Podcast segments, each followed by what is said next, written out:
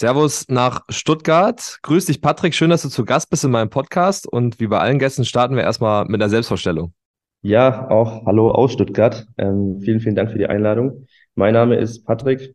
Ähm, viele nennen mich Paddy. Ich bin 27 Jahre alt.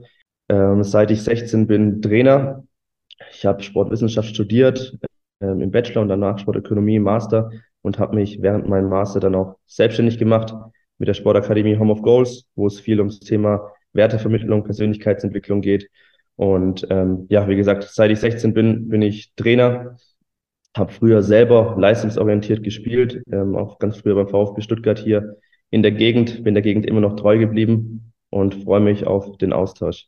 Ja, wir wollen ja heute ein bisschen über Werte und Persönlichkeitsentwicklung sprechen. Vielleicht noch ganz kurz, damit du alle abholst. Was macht eure Firma genau? Also macht ihr irgendwie, was macht ihr an, an Kursen oder an, an, ja generell an Angeboten? Ähm, also grundsätzlich geht es bei Home of Goals darum, okay, wie kann der Sport oder primär der Fußball genutzt werden, um persönliche und soziale Kompetenzen zu vermitteln.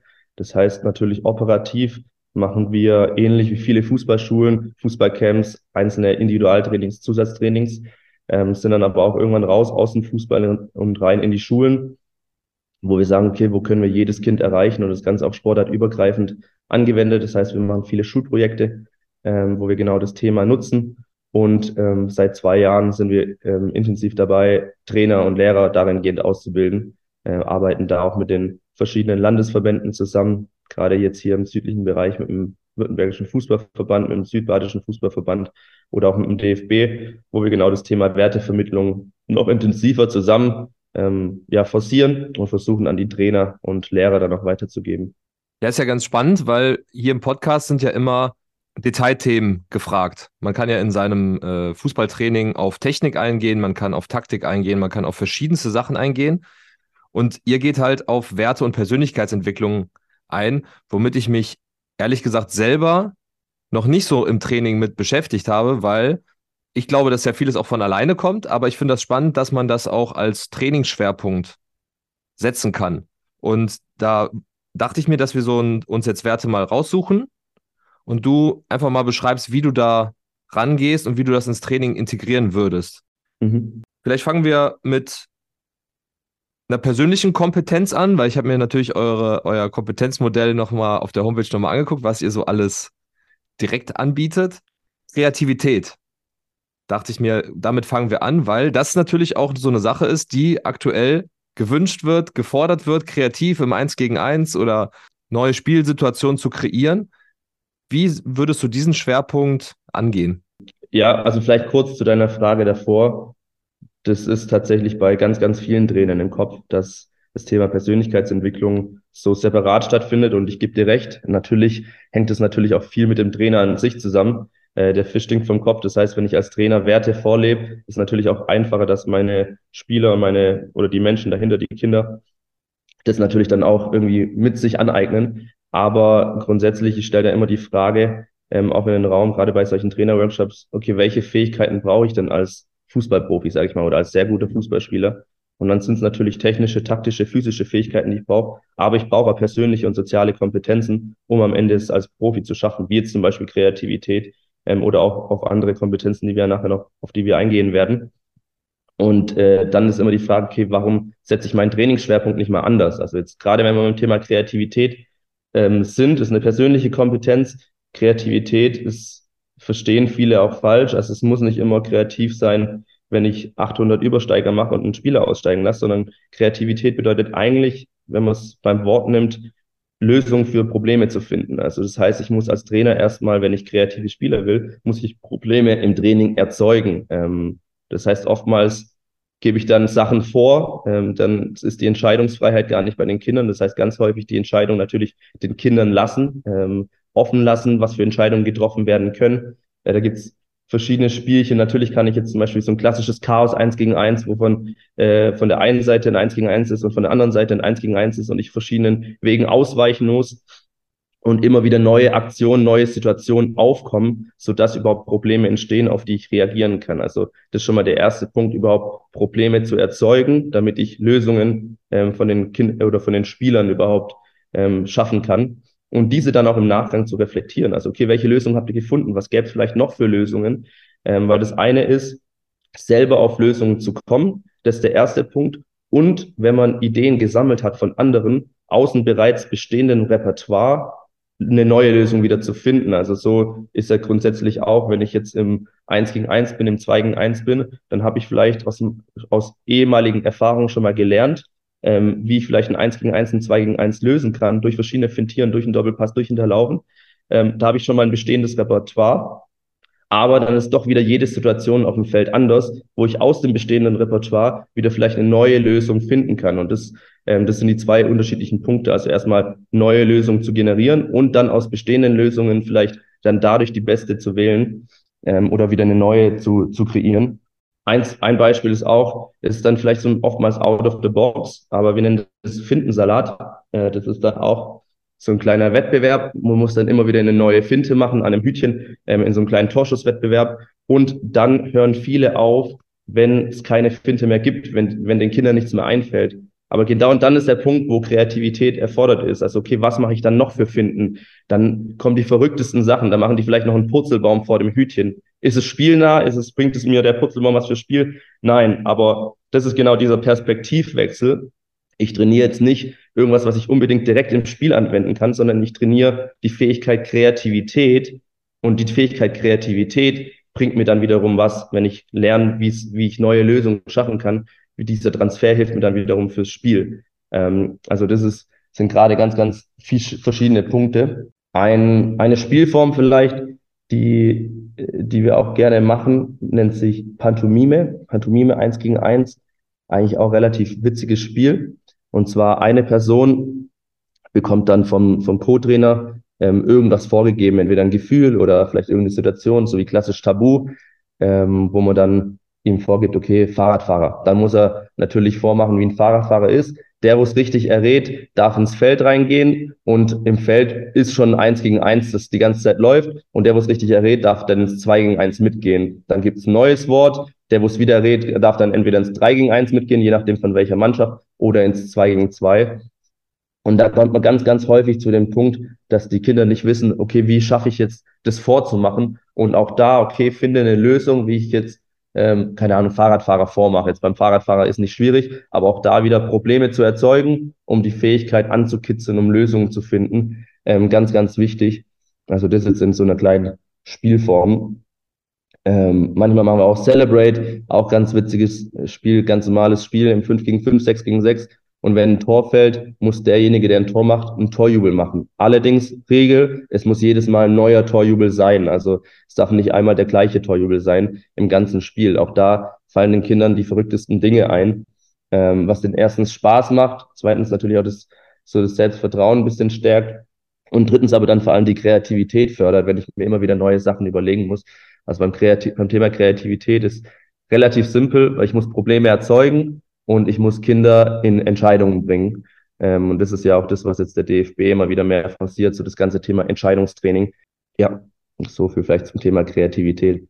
Für welche Altersklasse siehst du das? Also ist es nur für kleine Kinder jetzt, äh, dass du sagst, weiß ich nicht, zwischen sieben und zwölf, würde ich jetzt mal so als, als kleine Kinder äh, betiteln? Oder siehst du das auch in der U17 oder in der U19, wenn ich mir jetzt vorstelle, dass sie dann, weiß ich nicht, Pantomime spielen und so weiter. Ich weiß nicht, ob ich damit alle abhole.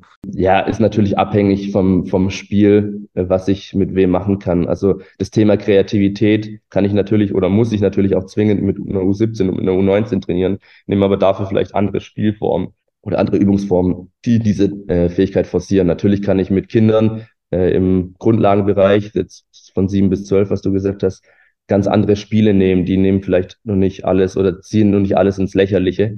Äh, das ist natürlich klar. Aber jetzt ganz, ganz normal fünf Füße, drei Hände. Das ist auch so ein klassisches Spiel, was viele kennen. Also, okay, ich bewege mich mit dem Ball durchs Feld und auch Kommando Hop werden dann eine verschiedene Anzahl an Füßen, eine verschiedene Anzahl an Händen ähm, in den Raum geworfen und dann muss, muss ich eine Gruppe zusammenfinden, die genau das dann ähm, forciert. Also keine Ahnung, drei Füße, fünf Hände und dann muss ich eine Gruppe finden, die dann genau das dann auf den Boden legt, beispielsweise.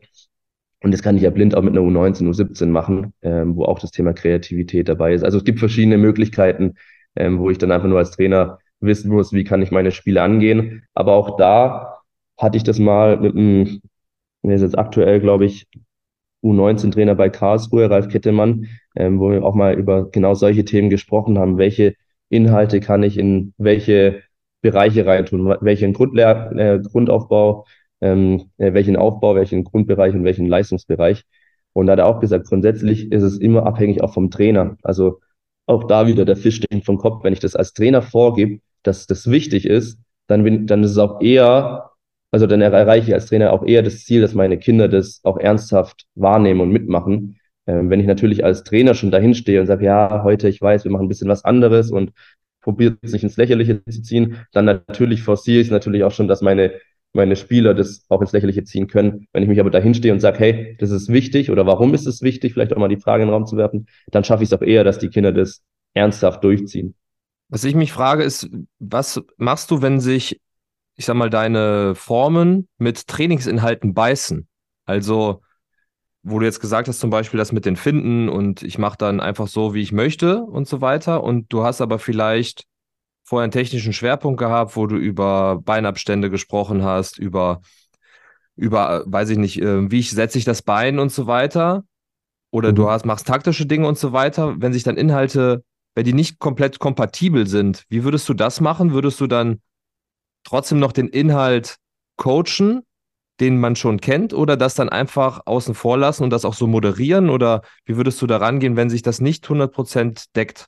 Ja, gute Frage. Ähm, Im besten Fall mache ich mir vor dem Training zum einen die Gedank Gedanken, okay, welche technische, taktische Kompetenz will ich vielleicht heute als Fokuspunkt in mein Training setzen und darauf aufbauen, welche persönliche oder soziale Kompetenz passt da dazu, sodass ich beides coachen kann am Ende des Tages ist es immer Sache vom Fokus. Ist mein Fokus jetzt heute das Thema Kreativität beispielsweise, dann schaue ich darüber hinweg. Ist ja genau dasselbe, wenn du einen taktischen Schwerpunkt setzt ähm, und jetzt irgendwie das Thema Gegenpressing hast, aber das in Form von einem Rondo spielen lässt, das Thema Gegenpressing, dann coachst du ja auch eher nur das Gegenpressing, auch wenn dir im Spiel mit dem Ball Sachen nicht so gefallen. Ähm, aber wenn du sagst, mein Fokuspunkt ist Gegenpressing, dann bleibst du auch dabei, weil wenn ich natürlich den Kindern an einen Tag zu viel vermitteln will, dann bleibt natürlich nichts hängen, weil wenn ich dann acht Sachen am Ende als Trainingsschwerpunkt habe für die Kinder, dann gehen die mit so vielen nach Sachen nach Hause und nichts bleibt hängen. Deswegen ist immer eine Sache vom Fokus. Ähm, wenn es gravierende Sachen sind, würde ich natürlich trotzdem drauf eingehen. Am besten, wie gesagt, habe ich einfach meinen taktischen oder technischen Schwerpunkt kombiniert von Anfang an mit meinem, mit meinem persönlichen oder sozialen Schwerpunkt, weil dann kann ich beides äh, kombinieren und dann gehen die Kinder am Ende nach Hause, okay, vielleicht technischer Schwerpunkt eins gegen eins, Beinstellung. Ähm, wann wann mache ich vielleicht die, die Finde, das Timing, je nachdem, was da der Schwerpunkt ist und Thema Kreativität. Ähm, und dann habe ich genau die beiden Dinge und meine Kinder gehen mit den beiden Learnings nach Hause und das ist Best Case. Wenn du jetzt Werte vermittelst und das ins Training einfließen lässt, wie viel Anteil siehst du da für, diese, für diesen Bereich? Weil jetzt jeder Spezialtrainer, nenne ich es mal, sieht seinen Anteil natürlich immer riesig, ja. Ähm, wobei ich das zum Beispiel jetzt bei Technik ja auch ein bisschen anders sehe. Ich sage, das sollte man vielleicht 20, mindestens 20, 30 Minuten der Trainingszeit schon verwenden. Auch nicht jedes Training, aber schon regelmäßig. Aber wie ist das mit Wertevermittlung? Wann hast du eigentlich den Effekt am Ende, dass du sagst, oh, meine Spieler sind jetzt kreativer geworden oder sie sind jetzt, weiß ich nicht, reflektierter oder also wie oft würdest du das setzen? In was für einem Umfang? Ja, auch eine spannende Frage. Ist tatsächlich nicht ganz so einfach, ähm, weil man nicht sagen kann, okay, mein Kind oder das Kind ver verbessert sich im Thema Respekt um zehn Prozent, wenn ich das jetzt die nächsten vier Wochen trainiere. Das ist natürlich schwierig, weil solche persönlichen ähm, Faktoren haben ja, also da gibt es ja noch ganz, ganz viele andere Rahmenbedingungen, die darauf einspielen. Das sind die Eltern, das ist das Umfeld in der Schule, Freunde etc., die natürlich da einen Einfluss drauf haben. Und ich als Trainer oder in meinem Training habe natürlich einen begrenzten Einfluss nur, auch wenn der größer ist, als viele denken, aber hat trotzdem natürlich nur einen begrenzten Einfluss. Deswegen lässt sich das so leicht nicht sagen. Ich sag, ich muss mein Training gar nicht unbedingt ändern. Ich muss meine Perspektive nur ein bisschen ändern und schauen, was steckt eigentlich in meinen Spiel- und Übungsformen schon drinne und wie kann ich das verbinden? Also immer wenn wir an Trainer rangehen, dann sagen wir gar nicht, okay, du musst jetzt ähm, deine, deine Sachen vernachlässigen, sondern einfach dein Trainingshorizont ein bisschen out of the box ähm, weiterdenken also was steckt eigentlich schon drinne ähm, in meinem Training? Und in jeder Spielform, in jeder Übungsform sind so viele persönliche und sozialen Kompetenzen. Und vielleicht schaffe ich es ja, meinen roten Faden, wenn ich jetzt sage, Gegenpressing ist mein, mein Thema äh, an, in der Trainingseinheit, vielleicht schaffe ich dazu einfach jedes Mal eine persönliche oder soziale Kompetenz mit zu forcieren. Ob ich dann jedes Mal in die, intensiv in die Reflexion gehe, ist ja dann eine andere Sache. Aber dass mein Bewusstsein dahingehend dahingehend ist, okay, ich kann auch mein Training oder ich muss mein Training gar nicht umlegen auf jetzt eine bestimmte persönliche oder soziale Kompetenz, um das immer nur zu trainieren, sondern ich kann das einfach kombinieren mit meinen taktischen Schwerpunkten. So verliere ich als Trainer auch keine Zeit. Also ich muss nicht einmal die Woche Wertetraining machen, jetzt sage ich mal, sondern ich kann es einfach immer, immer in mein Training theoretisch mit einbauen. Wie gesagt, wie intensiv ich dann auf die Reflexion dann immer darauf eingehe, das ist ja dann auch situativ ähm, aber grundsätzlich kann ich das in jedes Training mit einbauen. Aber klar, wie du sagst, wenn äh, jeder, jeder Schwerpunkttrainer, sage ich mal, sieht seinen Teil als wichtigstes an. Ich würde sagen, im Grundlagenbereich, äh, also wenn ich jetzt im NLZ keine Ahnung, U9 bis U12, U13 arbeiten würde, würde ich das tatsächlich auch so machen. Ich würde das als Schwerpunkte nehmen, weil ich finde, die sind da elementar. Je mehr es natürlich Richtung Leistungsbereich geht, desto eher sind vielleicht dann auch taktische Schwerpunkte, ähm, wo man länger und öfters in die Reflexion gehen muss, vielleicht auch wichtiger. Aber gerade im, im Grundlagenbereich habe ich die Zeit, kann ich mir die Zeit nehmen, auch für solche Themen mehr zu reflektieren, um da schon auch präventiv natürlich für die Zukunft an der Reflexionsfähigkeit zu arbeiten. Also wenn ich da viel mit Fragen arbeite, ähm, okay, was war in der, dieser Situation präsent? Warum war das wichtig, jetzt für einen Fehler von jemand anderen gerade zu stehen? Wo habe ich denn das im Spiel? Dann entwickeln meine Spieler natürlich auch einen ganz anderen Horizont in der Reflexionsfähigkeit, was mir dann wiederum im Aufbau und im Leistungsbereich einfacher macht, weniger Zeit einzusparen in der Reflexion, weil ich das natürlich mit denen schon früher geübt habe. Deswegen Grundlagenbereich sehr, sehr elementar, ähm, je höher es geht, vielleicht immer weniger ähm, in der Reflexion, ähm, aber und weniger in dem spielerischen, ähm, aber trotzdem natürlich ein Punkt, wo ich als Trainer gar nicht unbedingt unterscheiden muss, ich mache jetzt heute ein Wertetraining, sondern das muss einfach in mein Training mit einfließen. Jetzt hast du was Spannendes angesprochen, das ist Reflexion. Wo ich immer eine Gefahr sehe, ist, dass zu viel geredet wird. Also es wird über alles immer ewig lang geredet. Das hat jetzt gar nichts mit der Wertethematik zu tun, sondern selbst wenn ich technische oder taktische Dinge auseinandernehme, wie oft stehen die Jungs und Mädels rum und müssen da zehn Minuten zuhören und reflektieren sich. Wie viel Reflexion brauchen die Kinder eigentlich? Und kannst du die Werte auch ohne viel Reden übermitteln, dass du dann einen Effekt merkst, weil du machst ja jetzt schon eine Weile. Also wie siehst du das Thema Reflexion? Wie viel Zeit würdest du dafür verwenden? Und kann man viele Schwerpunkte nicht sogar ohne persönliche Aussprache sozusagen bearbeiten? Also Reflexion ist ein elementarer Baustein des Trainings. Die Frage, also die Qualität der Reflexion ist nur enorm entscheidend. Also Reflexion ist für mich nicht, wenn der Trainer dasteht und zehn Minuten redet, was heute falsch war im Training, was gut war im Training, worauf er achten will, etc. Weil dann hast du genau das, dass 20 Spieler da rumstehen und 19 hören wahrscheinlich gar nicht zu. So, das ist, und so läuft aber die meiste Reflexion ab in einem, in einem Training. Reflexion ist aber eigentlich nichts anderes als Ergebnissicherung auch. Also ich nehme mir als Trainer was vor vor dem Training, habe meine Schwerpunkte, beobachte dann meine subjektive Wahrnehmung, aber wenn ich nicht in die Reflexion auch mit den Kindern gehe oder mit den Spielern gehe, dann weiß ich ja gar nicht, habe ich meinen Schwerpunkt erreicht. Also ich kann natürlich reingehen jetzt, selbst wenn wir beim taktischen Thema bleiben, ich gehe ins Thema Gegenpressing ähm, und mache mir Gedanken und gehe dann rein und sage, ja, heute bei der Spielform ist es wichtig, Gegenpressing. Das heißt, nach irgendwie, wenn wir den Ball verlieren, in den ersten sechs Sekunden wieder drauf zu pressen und den Ball wieder zu gewinnen. Das kann meine Intention sein und meine Intention kann auch sein, dass die Spielform super war aber vielleicht ist es gar nicht die Intention oder die Wahrnehmung von, von den Kindern oder von den Spielern. Das heißt, bei der Reflexion ist es unfassbar wichtig, mit Fragen zu arbeiten, mit offenen Fragen zu arbeiten und die Spieler anzuregen, selbst nachzudenken. Und dann ist es auch keine tote Zeit, die Reflexion, sondern es ist eine enorm wertvolle Zeit, weil ich es dann schaffe, dass die Spieler selbst über ihr Handeln, über diese Spielform, über den Inhalt der Spielform ähm, sich Gedanken zu machen. Und gerade bei Spieler, für die Logik ähm, oder Sinnhaftigkeit ein wichtiger Wert ist, für die ist es noch elementarer, weil man es da schafft, den, also viele Spieler, die machen eine Spielform und der Trainer sagt, mach das und das und der macht das und das. Aber für viele Spieler, wenn die nicht verstehen, warum sie das machen sollen, dann werden sie es nicht in der hundertprozentigen Ausführung machen, wie du das als Trainer eigentlich willst. Und wenn ich in der Reflexion kann ich es natürlich mit denen gemeinsam erarbeiten, warum wir überhaupt dieses Spielform machen.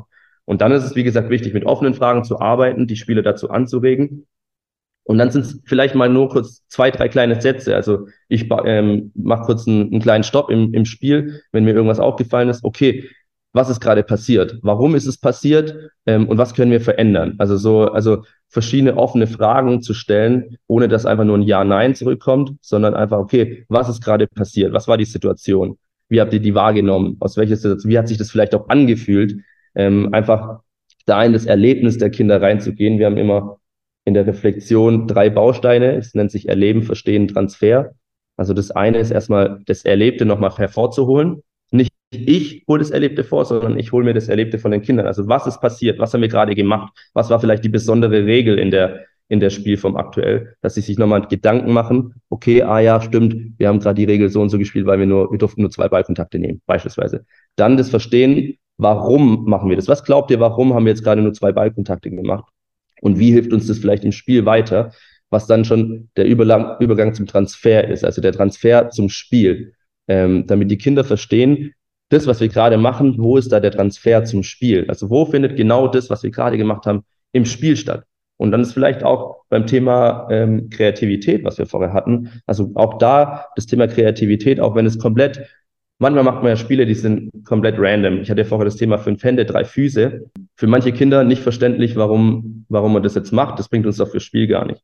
Aber wenn man mit denen reingeht in die Reflexion, dass man dadurch die Kreativität trainiert, okay, hey, wo ist denn Kreativität? auf dem Spielfeld wichtig. Also wo brauchen wir denn Kreativität auf dem Spielfeld? Ja, vielleicht in 1 gegen 1 Situationen, vielleicht ähm, wenn man mal unter Druck gerät etc., dann brauche ich Kreativität. Ah, okay, das heißt, diese Fähigkeit, die wir gerade in dem kleinen Spielchen trainiert haben, können wir dann wiederum für eine 1 gegen 1 Situation anwenden. Und dann hat man das Verständnis der, äh, der Spieler und hat dann vielleicht auch diesen Transfer. Und Transfer ist dann oftmals das Schwierigste, also einmal Trans den Transfer zum Spiel, aber Best Case, weil ich will ja meine Spieler nicht nur als bessere Fußballspieler machen, sondern im besten Fall auch als Menschen weiterbringen, diesen Transfer auch außerhalb vom Spiel. Okay, wo brauche ich denn diese Fähigkeit außerhalb vom Platz? Habt ihr das schon mal erlebt, dass ihr, dass ihr irgendwie woanders mal kreativ sein musstet, in der Schule beispielsweise?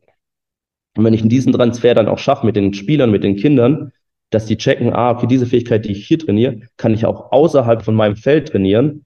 Ähm, ich nehme da immer ganz gerne das Beispiel der Verantwortung. Verantwortung übernehmen bedeutet dann nicht nur den Elfmeter zu schießen, sondern vielleicht in der Gruppenarbeit, die Gruppenarbeit zu präsentieren, was in der Schule meistens keiner Bock hat. Aber wenn sie diesen Transfer verstehen, schaffe ich, dass die Spieler auch außerhalb von meinem Training an ihren persönlichen sozialen Fähigkeiten arbeitet, arbeiten, die, die sie wiederum weiterhelfen, bessere Fußballspieler zu machen. Ähm, von dem her ist Trans äh, so Reflexion, gebe ich dir recht, viele machen es falsch und dann ist Reflexion auch Quatsch und dann verliere ich zu viel Trainingszeit, weil natürlich ich habe nur 90 Minuten und ich muss auch so viele Ballkontakte, so viel Wiederholungszahl wie möglich ähm, forcieren. Aber manchmal sind es einfach nur ein, zwei kleine Sachen. Ich halte eine Situation an, okay, hey, stopp, was ist gerade passiert? Also vielleicht am besten habe ich auch ein positives Beispiel. Was ist gerade passiert? Was, was hast du gerade gemacht? Okay, ich habe eine neue Lösung gefunden. Ah, mega. Ähm, merkt ihr das? Wir gehen nachher nochmal drauf ein. Okay, ich habe eine neue Lösung gefunden, hat er in seinem Kopf.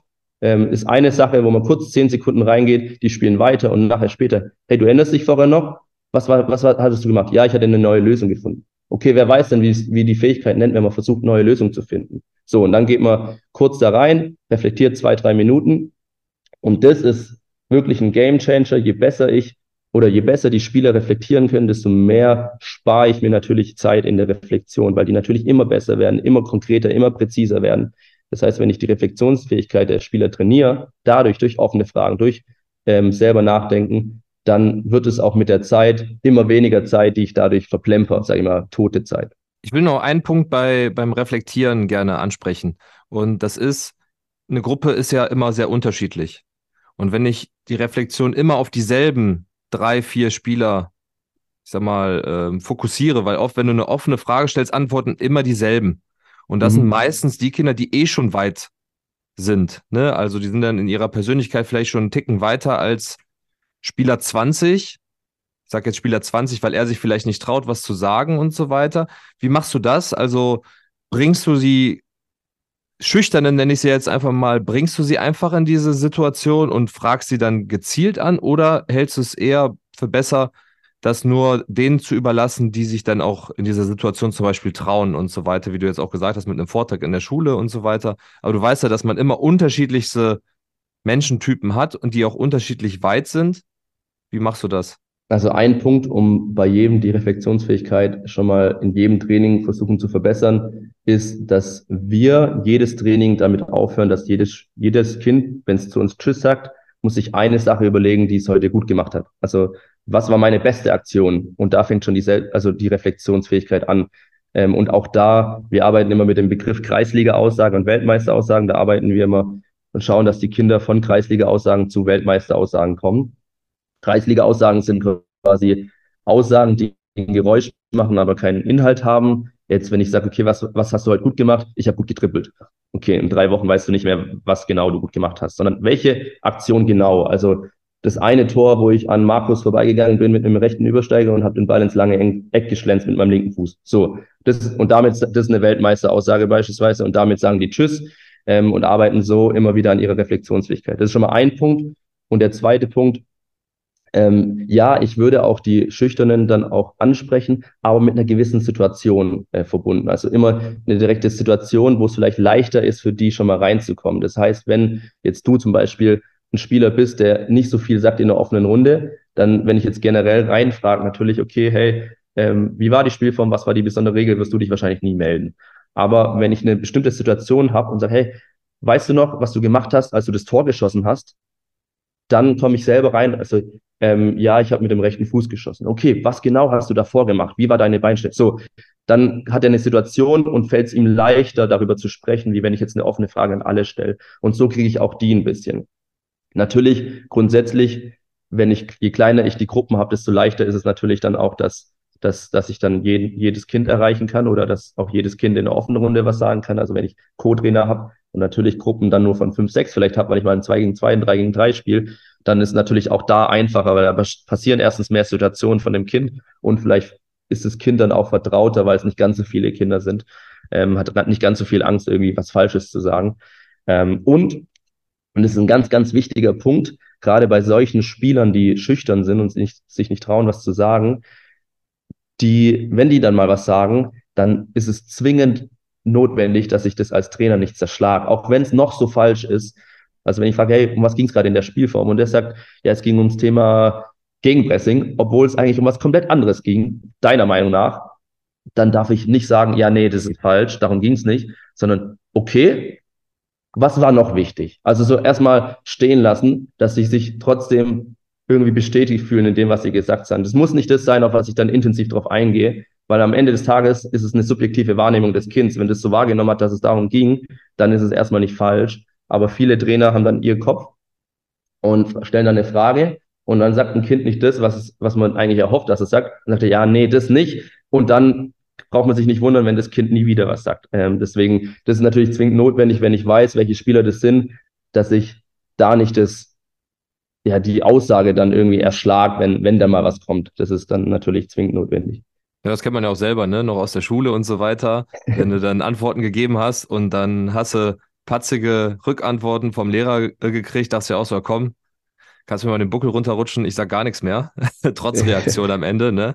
Lass uns aber noch Kompetenzen mal ansprechen, damit man vielleicht auch noch was für die Praxis hat. Mhm, ähm, bei persönlichen gerne. Kompetenzen finde ich eine ganz entscheidend und das ist Disziplin, weil das macht ja am Ende sage ich sehr, sehr oft den Unterschied, ob du später professionell etwas machst oder nicht. Also mhm. sei es jetzt Fußball oder was anderes, du brauchst Disziplin. Und wie vermittelst du das zum Beispiel in einem, in einem Training?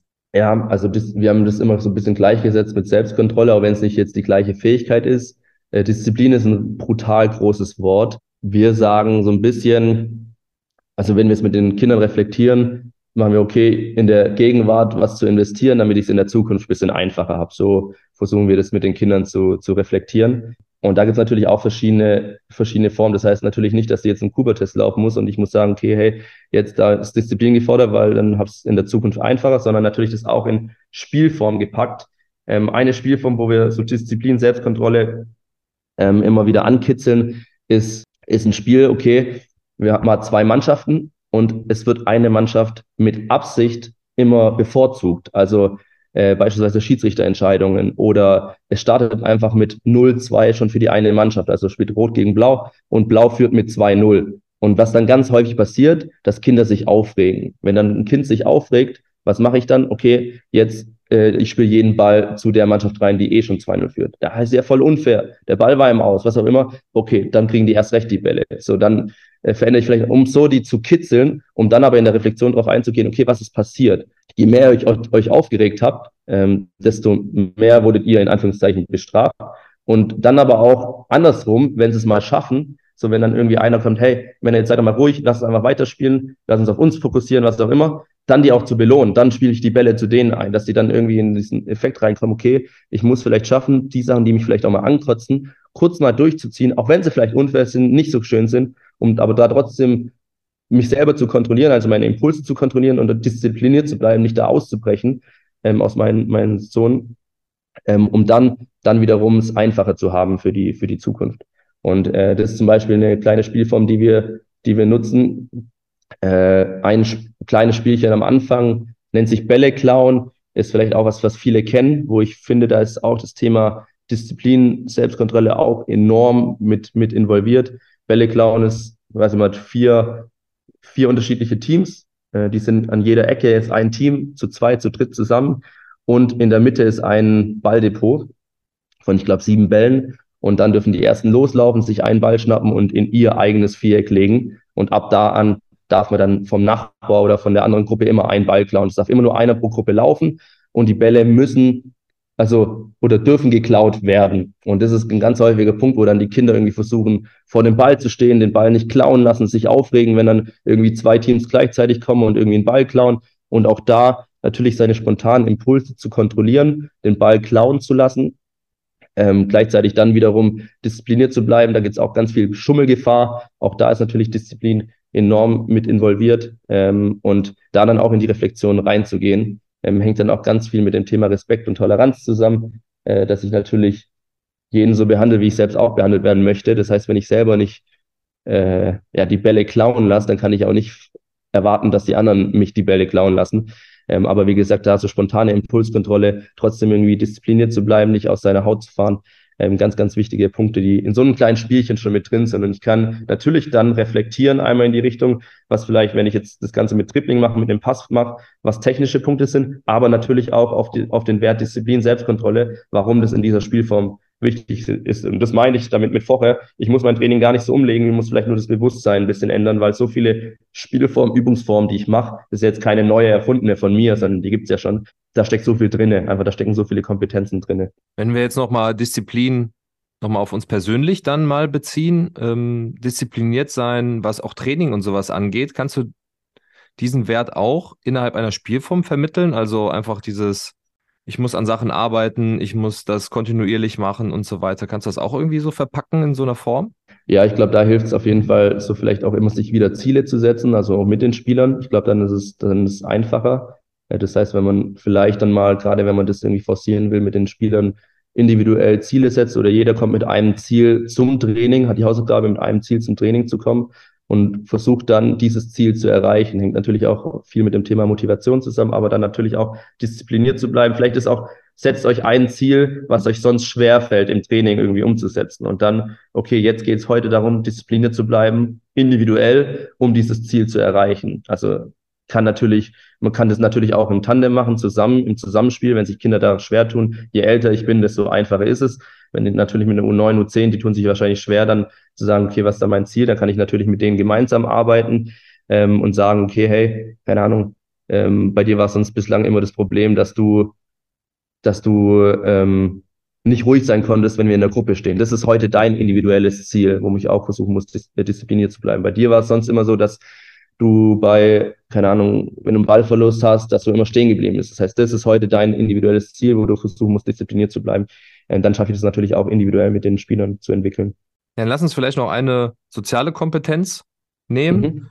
Das wäre, was natürlich sehr gefordert ist, Respekt und Toleranz, weil das fehlt ja an vielen Fußballplätzen, ja, wenn man so ein bisschen durch die Artikel so durchscrollt. Wie vermittelst du das jetzt zum Beispiel in so einer knackigen Spielform oder in einer coolen Trainingsform? äh, ja, also Respekt und Toleranz sind auch zwei große Wörter. Da gilt es erstmal vielleicht auch, ich würde jetzt nicht immer mit dem Wort Respekt dann kommen, sondern beim Thema Respekt nutzen wir das als Reflexion mit den Kindern, okay, ich behandle jeden so, wie ich auch behandelt werden möchte. Und das ist, ich finde es ein ganz, die goldene Regel.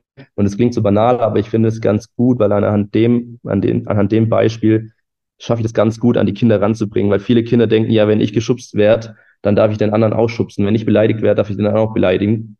Wenn man aber diese Definition von dem Wert nimmt, dann macht es das kaputt, das Argument kaputt, weil ich behandle nicht jeden so, wie ich behandelt werde, sondern wie ich behandelt werden möchte. Wenn du nicht beleidigt werden möchtest, beleidigst du auch nicht zurück. So, sonst begibst du dich auf demselben Niveau.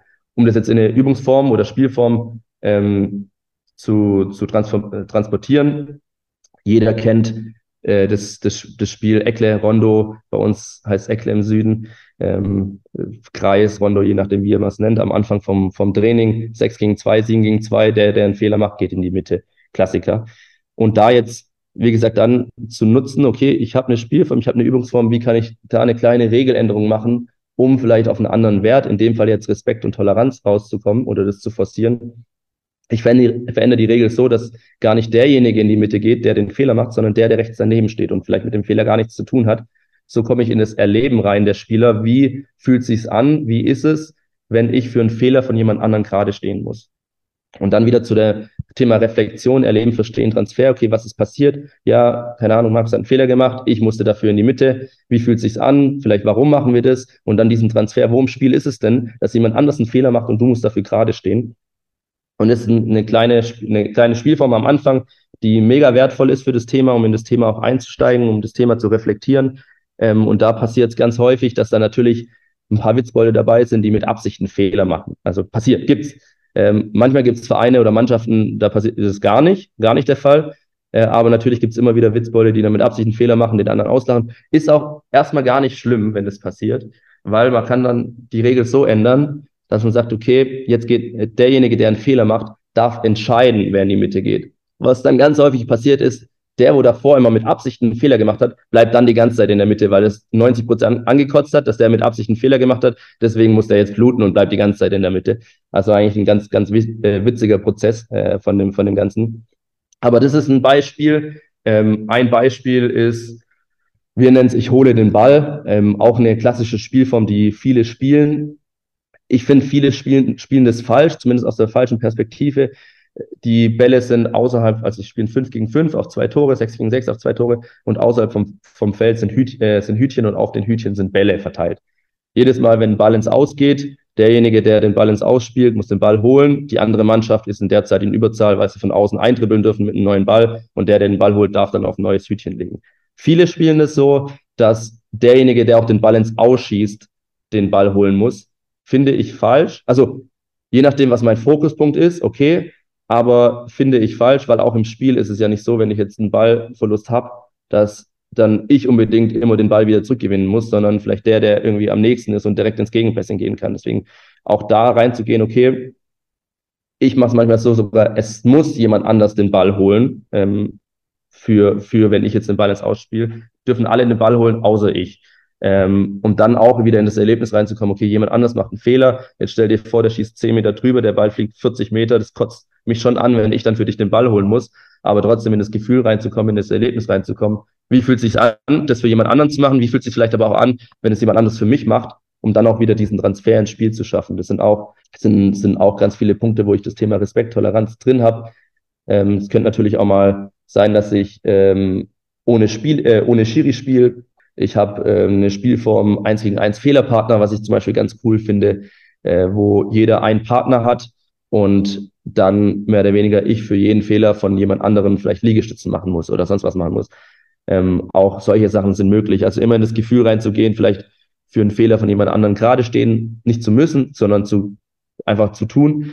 Ähm, das finde ich einen ganz, ganz wichtigen Punkt, um das in das Thema Respekt und Verständnis schaffen für andere ähm, einfach da zu sein. Aber es gibt natürlich verschiedene Routinen, die ich einführen kann, gerade mit Kindern.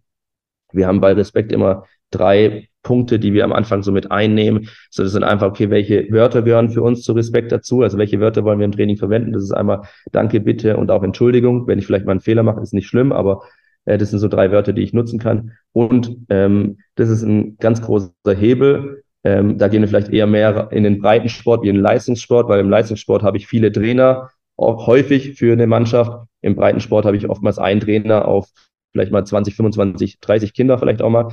Ähm, und da passiert ja ganz häufig, wenn ich die Kinder zusammenhole, deswegen will auch keiner mehr reflektieren, weil bis ich mal die Kinder zusammengeholt habe, bis ich dann was angesprochen habe, dann sind schon wieder fünf umgedreht, der eine puppelt sich noch in der Nase und äh, also ganz schwierig, dass ich da die Aufmerksamkeit habe und deswegen den, Bild, äh, den Kindern Bilder zu geben äh, und da jetzt beim Thema Respekt, okay, wenn wir miteinander reden oder derjenige, der redet, dem wird in die Augen geschaut und dann ist es nur ein Kommando ähm, und ich muss nicht vier, fünf Leute ähm, ermahnen, hey, ähm, mach es schon mal hierher oder ähm, sei nicht abgelenkt, sondern ich rufe einfach nur rein, okay, wo sind die Augen? Einfach eine Frage, wo sind die Augen? Und bei jedem, ah ja, zu dem, der spricht. Und ähm, auch da um das Thema Respekt ähm, einzufordern, sind das ganz coole Routinen oder Basics, die ich machen kann, um es einfacher in der Reflexion zu haben, aber auch einfacher im Umgang. Oder, keine Ahnung, jeder, jedes Training beginnt, indem man einfach abklatscht, Hallo sagt und Tschüss sagt, äh, Hallo sagt, äh, endet jedes Training. Ähm, sind auch ganz einfach so Routinen einzuführen, um das zu einfach, äh, vereinfachen. Aber um auf die Spielform einzugehen, was du ja gefragt hattest, waren das jetzt zum Beispiel, also jetzt waren das zwei Beispiele. Ich hoffe, du hast ein bisschen besser verstanden dadurch. Ja, habe ich alles, alles gut. Ähm, eine Sache noch. Glaubst du, dass man durch Schmerz besser lernt? Also, du hast ja jetzt so Sachen beschrieben, wo auch sozusagen Schmerz im Vordergrund steht, also für den anderen Leiden, ähm, in eine schlechte Situation gebracht zu werden um das dann vielleicht besser zu lernen? Also ich muss erstmal pumpen, damit ich das vielleicht lerne oder ähm, weil das ja auch ein, oft ein Mittel ist, was viele Trainer benutzen.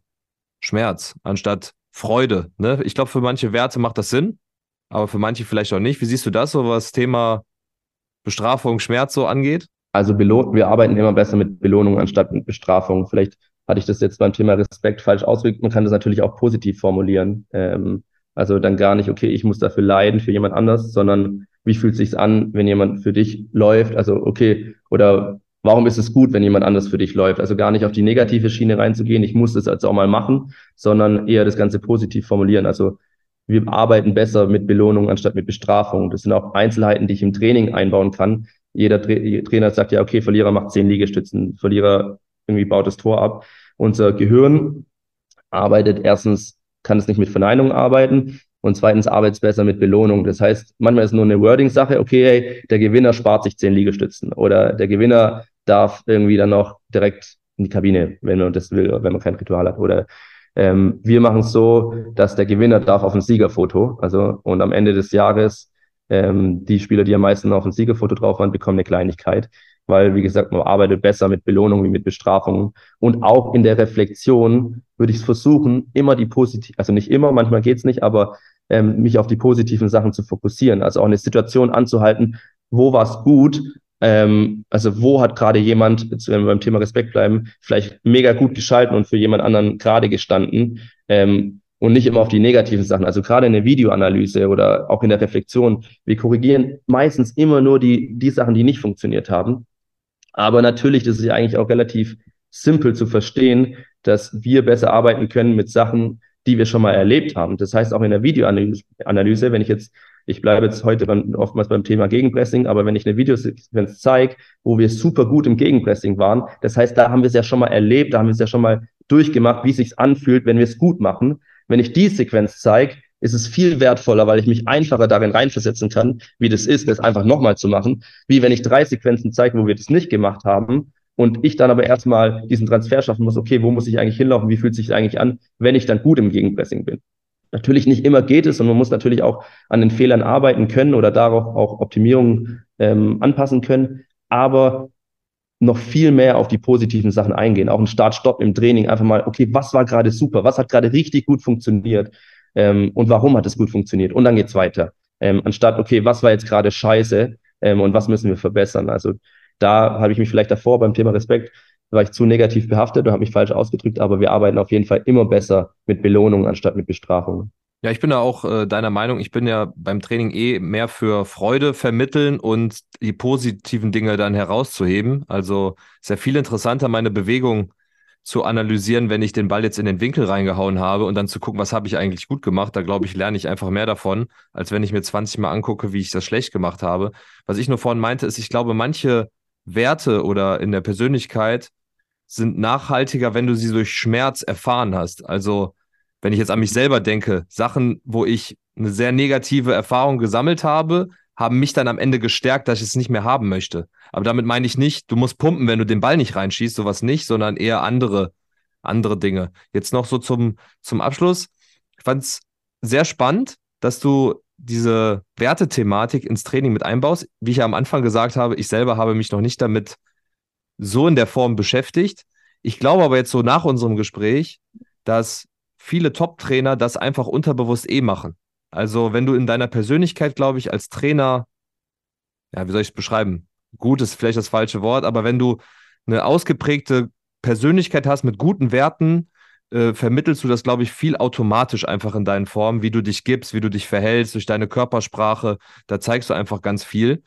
Und wenn man selber noch nicht so gefestigt, gefestigt ist, müsste man sich, glaube ich, eher mal darüber Gedanken machen. Und vielleicht nochmal als letzte, vorletzte Frage. Glaubst du, der Trainer müsste eigentlich erstmal selber an seinen Werten arbeiten und sich überlegen, was ist eigentlich Respekt und so weiter, bevor er es überhaupt an die Kinder äh, weitergeben kann? Weil du brauchst ja nur mal auf die Fußballplätze zu gehen da werden nicht alle Werte vorgelebt. Und dann kann ich auch nie erwarten, dass, wenn wir jetzt ein Wertetraining machen zum Thema Respekt und ich dann dem Schiri Kopf an Kopf stehe am Wochenende, dass das dann nachhaltig funktioniert. Also auf beide Fragen äh, ein klares Ja. Also es gibt natürlich Trainer, die, wenn die, wenn die, sag ich mal, selber reflektierte sind, selber irgendwie klar sind mit ihren Werten und es gut vorleben, dann funktioniert es automatisch auch schon besser bei den, bei den Spielern, bei den Kindern. Ähm, nichtsdestotrotz glaube ich, dieses Bewusstsein, dieser Fokus, auch mal einen Trainingsschwerpunkt anders zu setzen oder dieses Bewusstsein, okay, was kann ich vielleicht verändern, um, um da auch mal den Fokus reinzusetzen, schadet auch den Trainern definitiv nicht, aber das so ist bei, an, bei allen Sachen, ähm, auch beim Technik, beim taktischen Sachen, bei physischen Sachen, ähm, auch da ist genau dasselbe Punkt, je besser ich da als Trainer das Ganze vorlebe, vorgebe, äh, desto einfacher ist es an meine Kinder, das zu vermitteln. Und äh, natürlich der zweite Punkt, ähm, ja, enorm wichtig. Also jeder Trainer sollte sich erstmal auch mit sich selber beschäftigen. Was sind eigentlich meine eigenen Werte? Wofür will ich als Trainer wahrgenommen werden? Wie will ich stehen? Ähm, und sich auch mal Gedanken zu machen, bevor ich solche Werte an, an, an meine Kinder, an meine Spieler auch vermittel, was bedeutet das überhaupt? Also was bedeutet mal Respekt überhaupt wirklich? Also was, was steckt dahinter?